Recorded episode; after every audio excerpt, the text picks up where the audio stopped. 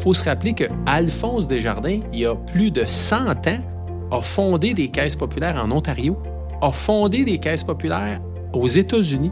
Donc, cette pensée-là de prendre l'expansion, notre fondateur l'avait même au cœur même de sa vision du mouvement euh, Desjardins. On dit que parler est un besoin, écouter est un art. Je trouve ça tellement vrai. C'est en écoutant les autres que j'apprends le plus. Dans ce balado, je vous invite à aller à la rencontre d'experts et de passionnés inspirants du monde des affaires. Je m'appelle Guy Cormier. Merci d'être à l'écoute. Bonjour tout le monde. Aujourd'hui, on est en compagnie de Denis Dubois, premier vice-président gestion de patrimoine et assurance de personnes chez Desjardins.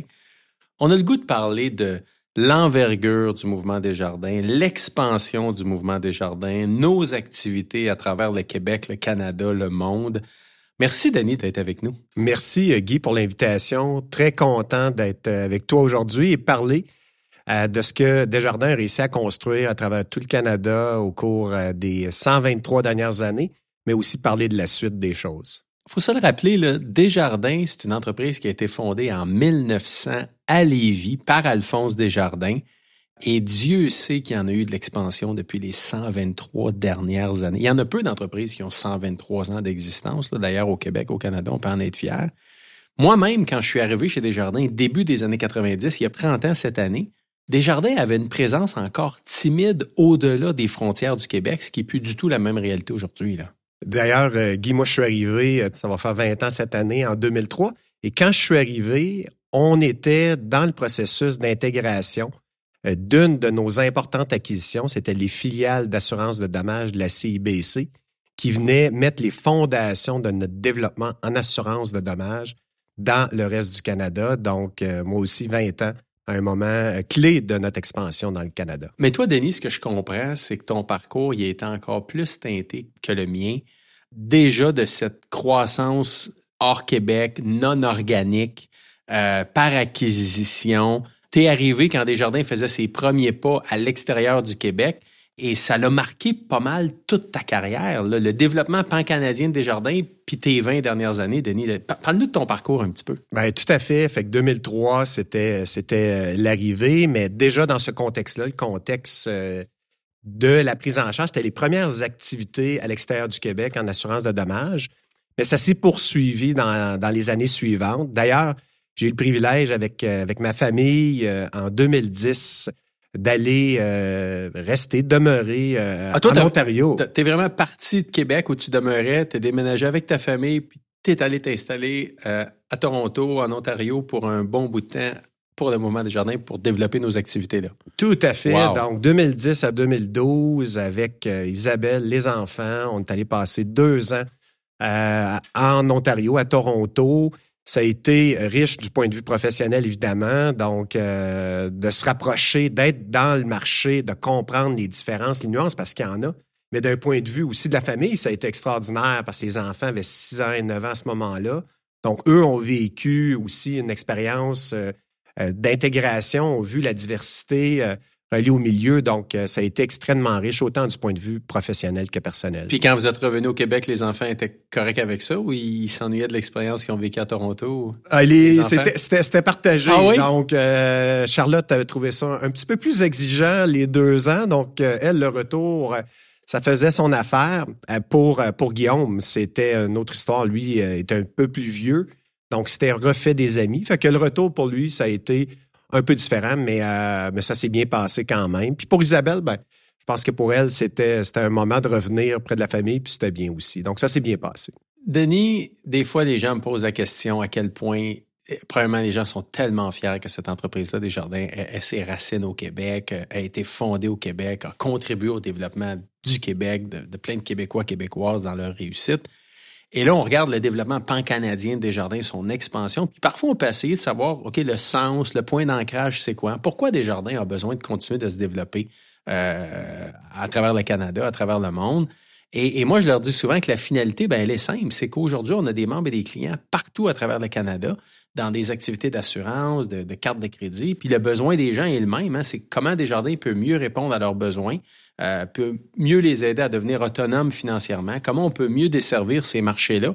Donc, ce lien-là entre continuer de bien desservir nos membres et clients et en même temps se donner les moyens de toujours faire mieux, euh, j'aurais le goût de t'entendre sur ça parce que tu l'as vécu toi aussi. Tout à fait. D'ailleurs, euh, la première raison euh, de l'expansion, c'est probablement celui-là, c'est l'accompagnement de nos membres, notamment nos membres entreprises, donc qui se retrouvent eux aussi à, vivre des expansions dans le reste du Canada. Dans le monde, dans le monde. Ils souhaitent qu'on continue de les accompagner. Ils souhaitent qu'on continue de les accompagner. Donc, certaines de nos acquisitions, c'était tout simplement d'accompagner nos membres, notamment nos membres entreprises, dans leurs activités pour être là pour eux. Donc, le sens, il est là, mais le, sens, il est aussi dans euh, euh, l'importance d'avoir une taille qui nous permet d'aller chercher des choses pour nos membres aussi au Québec. Servir des membres, des clients dans le reste du Canada, mais pour nos membres aussi au Québec. Puis des exemples de ça, c'est euh, dans certaines de nos industries, les joueurs contre qui on compétitionne aujourd'hui, c'est des joueurs qui ne sont pas régionaux, ne sont pas nationaux, ils sont internationaux. Donc, ils ont des moyens importants qui leur permettent d'avoir des coûts compétitifs, euh, qui leur permettent de faire des investissements. Aujourd'hui, on parle de la transformation numérique, il y a des investissements énormes que les organisations doivent faire. Donc, cette taille-là nous permet de faire ces investissements-là. Ça nous permet aussi d'aller beaucoup plus loin en innovation. Ça nous permet aussi d'attirer des talents. Il y a des gens qui veulent avoir une expérience euh, dans une organisation qui est nationale, qui est internationale ça permet d'avoir accès aussi au talent. Donc, il y a plusieurs, plusieurs choses euh, qui sont bien pour nos membres, mais, mais qui permettent aussi euh, d'aller chercher les bénéfices de cette taille-là. Je trouve ça intéressant ce que tu amènes sur le côté innovation numérique, parce que veut, veut pas, dans nos différents secteurs d'activité, la technologie, la dimension numérique prend de plus en plus d'importance. Et le fait d'être un joueur de taille à travers le Canada, ça nous donne accès à des partenaires internationaux qui nous aident à innover encore plus rapidement. Euh, ça nous permet même des fois d'avoir quelques coups d'avance par rapport à d'autres joueurs dans l'industrie, puis d'avoir quelques coups d'avance pour aider encore plus rapidement nos membres et clients en emmenant des innovations qui répondent encore mieux à leurs besoins. Puis tu sais, je pense à plusieurs partenariats qu'on a fait avec des startups, avec des fintechs, des jeunes pousses d'entreprises qui commencent à émerger dans le monde de la technologie financière. Euh, tu as été au cœur de ça, toi, toutes les solutions télématiques en assurance de dommages. Ça, ça a été vraiment une innovation où on a eu de la valeur pour nos membres et clients. Absolument. Puis euh, ça, c'est une histoire intéressante parce qu'on cherchait un partenaire pour pouvoir offrir une solution télématique. La télématique, c'est essentiellement euh, la capacité d'utiliser les données pour suivre les habitudes de conduite. Donc, on est vraiment dans un environnement euh, d'assurance automobile, la conduite automobile. Et on cherchait un partenaire, on ne voulait pas développer la solution nous-mêmes. Puis ce qu'on a fait, on s'est dit, on va chercher le meilleur partenaire au monde le meilleur partenaire au monde à travers la planète. Fait qu'on s'est mis à faire une recherche. Puis on est tombé sur un joueur qui s'appelle Cambridge Mobile Technology, un joueur aux États-Unis. Et eux cherchaient euh, donc à chercher des joueurs dominants dans les différents pays à travers le monde. Et euh, on s'est retrouvé à identifier cette organisation-là. Ils nous ont choisi aussi, et on a, on a obtenu euh, l'exclusivité de leur technologie au Canada donc, un bénéfice, vu qu'on était un joueur d'importance canadien, de pouvoir faire affaire avec eux. Mais ça nous a aussi mis en contact avec d'autres organisations euh, qui sont leaders dans leur pays à travers le monde. Donc, un réseau aujourd'hui avec lequel euh, on a développé des relations. Donc, cette présence-là, elle est importante au Canada pour nous permettre d'avoir accès à ces joueurs-là au bénéfice de nos membres et de nos clients, mais aussi, ça nous permet de développer un réseau sur lequel on peut aller chercher d'autres innovations, d'autres opportunités. Puis on fait ça, Denis, en travaillant avec les meilleurs à travers le monde, puis en continuant d'être les Desjardins qu'on connaît, où on travaille avec des jeunes entreprises dynamiques du Grand Québec, du Grand Montréal, des régions du Québec. Il y a des partenariats aussi qu'on continue à faire avec plusieurs entreprises ici au Québec pour faire émerger le talent. Absolument. D'ailleurs, euh, on a euh, certaines innovations euh, qui émergent de partenaires clés du Québec, du Canada. Et on a toutes sortes d'activités qu'on met de l'avant euh, pour euh, permettre euh, de nourrir cet écosystème-là d'innovation au Québec. Je pense au coopératon, par exemple. Oui, Donc, vrai. plusieurs activités où on est en contact avec ces entreprises-là également. c'est des exemples concrets. Comment Desjardins peut se donner des moyens pour être encore meilleur pour ses membres et ses clients, puis encore plus rapidement? Si je prends du recul maintenant, 123 ans d'existence, comme je le disais, premier groupe financier coopératif au Canada, cinquième plus important groupe financier coopératif à travers le monde, 407 milliards d'actifs, 7,5 millions de membres et clients, plus de 58 000 employés. La première incursion de Desjardins à l'extérieur du Québec, là, on parle d'il y a 10 ans, 20 ans, mais il faut se rappeler que Alphonse Desjardins, il y a plus de 100 ans, a fondé des caisses populaires en Ontario, a fondé des caisses populaires aux États-Unis. Euh, donc, cette pensée-là de prendre l'expansion, notre fondateur l'avait même au cœur même de sa vision du mouvement euh, Desjardins. D'ailleurs, aujourd'hui, en Ontario, on a une caisse très dynamique qui dessert l'ensemble de la province avec des services aux entreprises, des services en gestion de patrimoine, un niveau de croissance et de développement qui est vraiment très, très, très accéléré. Et l'autre chose qu'on a fait dans les 20 dernières années à travers le Canada, c'est une très forte expansion au niveau de l'assurance, assurance de dommages, auto-habitation, assurance vie, gestion de patrimoine. Tu es au cœur un peu des activités d'assurance de Desjardins depuis que tu es arrivé chez nous. J'aimerais ça t'entendre, Denis, sur, sur cette expansion-là pan-canadienne avec nos activités d'assurance euh, et de gestion de patrimoine depuis les 20 dernières années. Oui, d'ailleurs, on a fait quelques acquisitions. Puis la raison pour laquelle on a fait quelques acquisitions, c'est que ces marchés-là, premièrement, ils sont, ils sont déjà bien servis par plusieurs grands joueurs qui occupent super bien le, marché. Donc, d'y aller de façon organique, si on va avoir un impact, euh, ça peut prendre du temps. Donc, d'y aller client par client, ça peut prendre du temps. Et ce que les acquisitions vont nous avoir euh, permis, c'est de faire des sauts. Donc, on a fait une dizaine de transactions dans les, euh, dans les 20-30 dernières années. Et entre ces acquisitions-là, c'est là, qu'on était en mesure de faire de la croissance plus organique, c'est-à-dire être capable d'aller chercher nos, membres, nos clients un par un. Donc, des moments clés, ben, on a eu, euh, entre autres, dans les années 90, la transaction qui a eu lieu avec la Laurentienne. Il y avait une filiale, l'Impérial. Ça, ça a été une transaction importante. Je parlais de celle, euh, quand je suis arrivé en 2000, les filiales d'assurance de la CIBC, donc une, en assurance de dommages, une transaction qui mettait vraiment notre premier euh, drapeau dans le reste du Canada. Euh, on pourrait aller ensuite en 2015, euh, la transaction des activités canadiennes de State Farm qui nous a donné un autre. On a peut-être pris deux marches avec cette transaction-là. En 2018, parce que des fois, c'est des acquisitions, d'autres fois, c'est des partenariats. On a créé euh, en gestion de patrimoine un joueur aujourd'hui d'importance qui s'appelle Patrimoine Aviso. En partenariat avec le monde des credit unions, donc une super entreprise qui va super bien depuis. Et récemment encore, on annonçait il y a quelques mois deux transactions, euh, une en assurance de dommages, une en distribution en gestion de patrimoine, en assurance de personnes. Donc, on a été très actifs, mais entre ces périodes-là euh, d'acquisition, on avait aussi euh, de la croissance organique. Et c'est ça qui fait qu'on a une présence importante aujourd'hui. Puis je trouve ça tellement importante que près de 40% de tous les revenus du mouvement des jardins aujourd'hui, des revenus d'exploitation, proviennent des régions de l'extérieur du Québec c'est tout près presque de 8 milliards de primes d'assurance qui sont générées à l'extérieur du Québec. Donc, souvent, moi, j'aime ça dire, les, au Québec, les gens voient toutes les activités du mouvement des jardins, mais à l'extérieur, les activités sont, sont maintenant très, très, très, très, très importantes. On a des liens solides avec plus de 200 credit unions à travers le Canada. Donc, ça aussi, c'est des coopératives. Tu parlais de patrimoine aviso il y a quelques minutes. Euh, on a une filiale qui s'appelle Colabria, qui est un émetteur de cartes de crédit pour une forte, très forte majorité des credit unions à travers le Canada. Sur le volet international, on a des succursales, des jardins banques, on appelle ça des succursales aux États-Unis, c'est pas les caisses comme au Québec. Donc, on a, depuis plus de 30 ans, on a des jardins banques en Floride qui existent.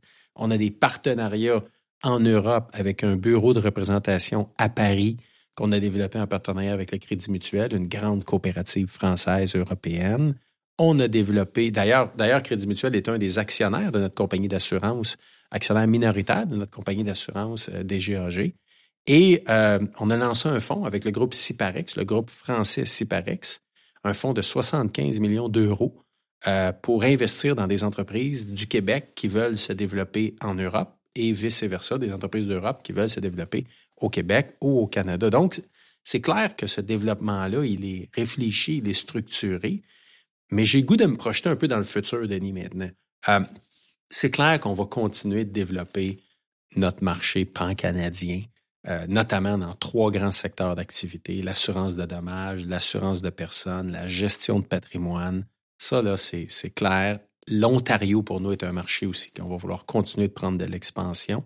j'aimerais ça avoir ta perspective, Denis, quand tu regardes les prochaines années euh, en termes de développement. Comment tu vois les choses, toi aussi? Oui, tu vas me permettre juste avant de réagir. Quand tu fais cette description-là de la présence de Desjardins dans, dans le hors Québec, je vais l'appeler comme ça, souvent j'ai des réactions, tu, tu, as sûrement les mêmes, Guy. C'est pour les gens du Québec, quand ils entendent cette description-là, ils disent Mon Dieu, Desjardins a une présence aussi forte à l'extérieur du Québec. C'est pour plusieurs une révélation.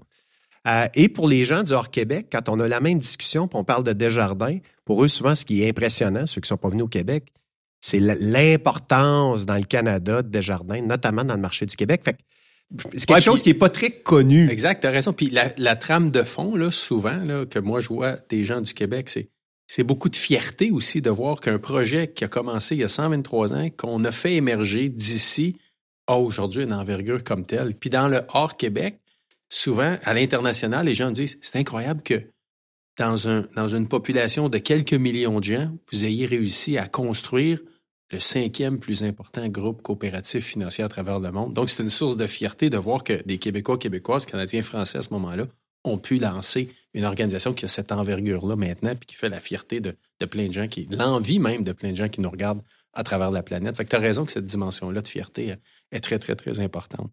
Denis, je veux t'entendre aussi sur, euh, tu as piloté une transaction importante quand Desjardins a fait l'acquisition des activités canadiennes de State Farm en 2015-2016. Euh, tu as, été dans plusieurs de nos acquisitions, tu l'as dit depuis le début de ta carrière. Beaucoup de beaux succès, mais sûrement aussi beaucoup d'apprentissage de ce que veut dire croître, prendre de l'expansion, faire des acquisitions. J'aimerais vraiment que tu nous partages ton expérience, peut-être même des anecdotes sur notamment cette transaction-là de, des acquisitions canadiennes de State Farm, mais aussi de ce que tu as le goût de nous partager. Oui, ben c'est sûr que pour Desjardins, il y aura eu des apprentissages au fil, au fil des années. Aujourd'hui, je pense qu'on a développé une, recette. Une recette, puis elle est, euh, elle est relativement simple, c'est rien de compliqué. La, première chose, c'est quand on fait une acquisition, il faut savoir pourquoi on fait l'acquisition. C'est-à-dire que le rationnel euh, est super clair. Donc, il faut que l'entité en question ben, réponde à ce rationnel-là stratégique. Aujourd'hui, je pense que euh, au fil des années, on a raffiné, raffiné vraiment le volet plus stratégique. Ça, c'est la première chose. La deuxième chose, c'est d'avoir des plans d'intégration qui sont clairs et qu'on exécute. D'ailleurs, là-dessus, tu, parlais d'anecdotes. quand je raconte l'histoire du côté de l'acquisition de State Farm, sur la question de l'intégration, euh, je, pense qu'il y a un terme que j'utilise beaucoup, c'est l'audace. Il faut faire preuve d'audace, mais d'audace mesurée. C'est-à-dire qu'il faut pas, faut pas être audacieux puis euh, pas voir clair. Et là-dessus, ben, je pense qu'on l'a ce concept-là d'audace mesurée. C'est-à-dire que le fameux plan d'intégration, puis Guy, euh, tu étais là, tu étais au comité de direction à ce moment-là, puis c'était quand même assez significatif, mais, mais, mais le plan d'intégration, là, moi je me souviens très bien où il a été, la première esquisse a été faite, c'était dans un restaurant euh, avec un des collègues euh, à ce moment-là, puis on a fait la première version du plan d'intégration sur une napkin. Une napkin sur une dans napkin. Un ah oui, puis d'ailleurs, on a pris une Tranquillement dans le coin. Tranquillement dans le coin. Je l'ai gardé en photo. La napkin, d'après moi, elle existe encore. mais euh, derrière ça, il y a l'image de la napkin, mais euh, il y avait, il y avait, la réflexion. une vision. Il y avait une vision, il y avait une réflexion. Puis on, quand je dis mesurer, c'est qu'il y a l'expertise euh, en intégration, elle existait. Les gens, les gens avec qui on travaillait ça avaient fait d'autres, d'autres intégrations. Donc, on est parti de cette napkin-là, puis cinq ans plus tard, je me souviens, il y avait beaucoup de doutes sur la complexité de l'intégration, mais cinq ans plus tard, on avait complété l'exercice, puis on a fermé même un an plus tôt. Et ce que je comprends, Denis, c'est que cette intégration-là, elle n'avait pas été faite en marge ou à côté ou par d'autres personnes. Les gens qui avaient piloté la transaction, les gens qui avaient piloté l'idée initiale de faire cette acquisition-là, dont notamment toi, euh, vous avez été au cœur de dire, OK, maintenant, l'intégration va se faire comment? Puis là, ta napkin au restaurant, c'est que vous avez mis pas mal de jus de cerveau pour vous assurer que le après fonctionne bien. Il faut qu'il y ait de la continuité parce que tout le rationnel en amont, ben, puis si on veut se rendre euh, jusqu'au bout, puis aller chercher la valeur qu'on voyait avec la transaction, effectivement, il faut que les mêmes personnes se rendent jusqu'au bout de la chaîne. L'autre apprentissage, c'est vraiment sur la culture. La culture, euh, on en parle beaucoup, mais moi, je l'ai vécu. Je l'ai vécu à plusieurs moments, euh, de voir c'est quoi des cultures différentes. Quand tu te retrouves à, faire converger deux groupes, hein, des groupes d'employés qui arrivent avec des, des modèles d'affaires qui sont différents, qui arrivent avec des croyances qui sont différentes. Là, tu vois ça, puis comme chef d'intégration, entre autres de, l'intégration des activités canadiennes de State Farm, ça me frappait tellement euh, de voir euh, les, cultures différentes. Mais ce qui est important, c'est que les valeurs soient similaires. Parce que euh, de chercher des cultures identiques, ça existe presque ben, pas. Moi, je pense que ça n'existe pas. Parce que les histoires sont différentes. Donc, à partir du moment où les histoires sont différentes, les cultures sont différentes, mais ce que tu dois aller chercher, c'est des valeurs communes. Parce que si des valeurs communes, tu vas être capable de travailler ensemble, puis forger une culture qui va émerger de ça. Mais c'est une question hyper importante parce qu'à la fin, quand tu veux intégrer des choses, ben, c'est des personnes. C'est des personnes qui font arriver ça. C'est des personnes qui vont vivre avec ensuite. Fait que si ces valeurs-là communes ne sont pas là, l'exécution devient difficile. Et là, tout ce qu'on avait imaginé, ben, c'est très, très difficile à exécuter. Ah non, tu as fait raison. Quand je regarde aujourd'hui, les activités à l'extérieur du Québec, c'est plus de 5600 employés, plus de 5000 conseillers indépendants. Donc, tu as des milliers, des, plus de 10 000 personnes. C'est des gens, c'est des humains. Eux n'ont pas nécessairement toute la même histoire du mouvement des jardins au Québec depuis 123 ans, mais ils ont leur histoire à eux. Alors, comment tu fais tu jumelles ça pour en faire une organisation qui est encore plus performante au bénéfice des membres et des clients. La dimension culturelle, je la trouve tellement, tellement importante. Puis ce que je constate dans la transaction avec euh, les activités canadiennes de State Farm, on y est arrivé vraiment après quelques années, mais il y a vraiment une culture émergente qui a sorti basée sur les valeurs fortes de Desjardins euh, qui, a aidé grandement. D'ailleurs, les, deux histoires, c'était phénoménal comment les deux histoires étaient dans Parce que State Farm, State Farm a est un mutualiste aux États-Unis. Donc, il y, a, des valeurs de coopérative qui sont encore très fortes. Là. Très, très fortes. Euh, on parle de 1900 pour la création de Desjardins. C'était quelques années plus tard pour State Farm aux États-Unis. C'est parti d'un milieu agricole, un milieu rural. Euh, donc, vraiment beaucoup, beaucoup de similitudes avec Desjardins. Puis c'est là qu'on voyait les valeurs étaient équivalentes, mais le modèle d'affaires était un peu différent. Tu parles de culture, j'ai le goût de t'emmener aussi d'avoir ta réaction, parce que moi j'en parle souvent aussi. Est-ce que le développement du mouvement Desjardins à travers le Canada, à travers le monde, se fait au détriment de notre nature coopérative ou de notre mission initiale de base? Euh, moi, je le dis toujours clairement, au contraire, au contraire, c'est totalement possible de bien allier, de bien conserver notre nature coopérative, nos valeurs, la, richesse de ce que souhaitait notre fondateur il y a 123 ans, mais en même temps de se donner une, vitalité, de se donner un dynamisme, de se propulser pour accompagner encore plus nos membres et nos clients. Tu le disais tantôt, quand on se développe à travers, à travers le Canada, on enrichit notre mission qui est d'accompagner nos membres et nos clients, qui est, de contribuer au bien-être des, collectivités.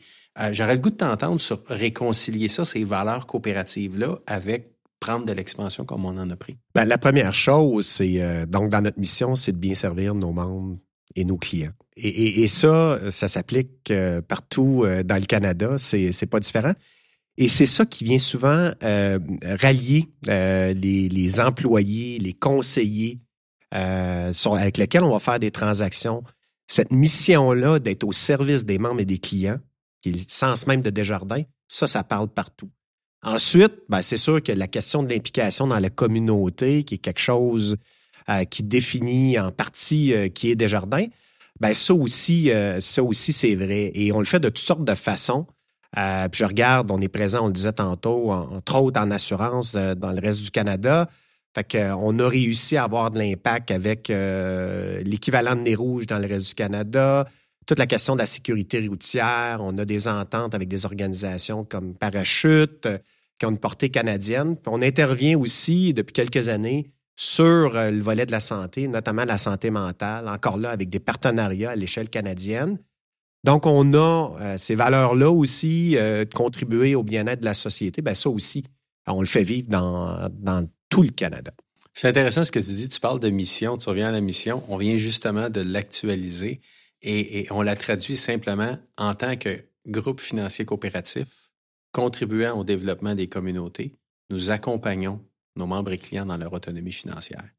Et quand on, fait de la croissance, quand on se développe, ben, on réalise cette mission-là qu'on vise à, léguer ou à offrir à, l'ensemble de nos membres et nos clients. Quand on met de l'avant des bourses comme comme Good Spark Desjardins qu'on a lancé récemment il y a quelques années en lien avec la COVID. c'est des, centaines d'entreprises à travers le Canada qui ont bénéficié de millions de dollars de Desjardins pour les aider. Il y a plusieurs organismes à l'extérieur du Québec qui ont bénéficié aussi du soutien de Desjardins par rapport à la collectivité. Puis ça, c'est qui on est depuis notre fondation, être présent avec, avec le milieu. Euh, Denis, euh, avant de terminer, euh, j'ai le goût de t'entendre quand tu regardes encore une fois les prochaines années, quand tu regardes toi, le fun que tu as chez Desjardins dans, notre croissance. Tu parlais d'une acquisition toute récente qu'on vient de faire, des activités de, World Source de, Guardian. comment tu vois les prochaines années? Ben, un, je pense qu'on va continuer d'être solide au Québec, mais on va continuer d'être présent partout au Canada. Et euh, je pense qu'aujourd'hui, on a une solide fondation euh, pour euh, nous permettre de continuer de croître de façon plus organique. Mais probablement que les acquisitions ben, vont continuer de faire partie aussi de la stratégie. Puis il y a quelques secteurs sur lesquels on, on, va garder du focus, donc l'assurance de dommages, l'assurance de personnes, la gestion de patrimoine. C'est sûr que le marché de l'Ontario, c'est un marché de proximité pour nous. Hein, c'est la province voisine mais c'est aussi la province la plus populeuse au Canada.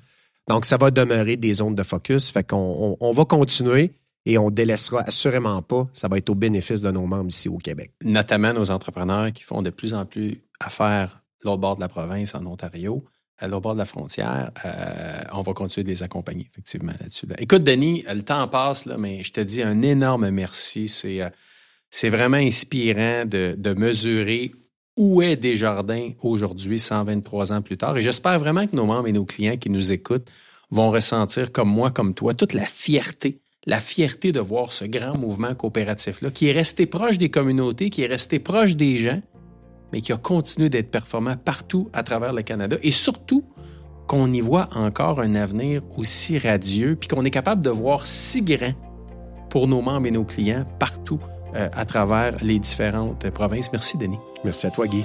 Écoutez tout le monde, euh, je vous dis merci d'avoir été à l'écoute. Euh, je vous dis merci d'être aussi intéressé à nous suivre. Merci aussi aux complices à la réalisation. C'était Guy Cormier.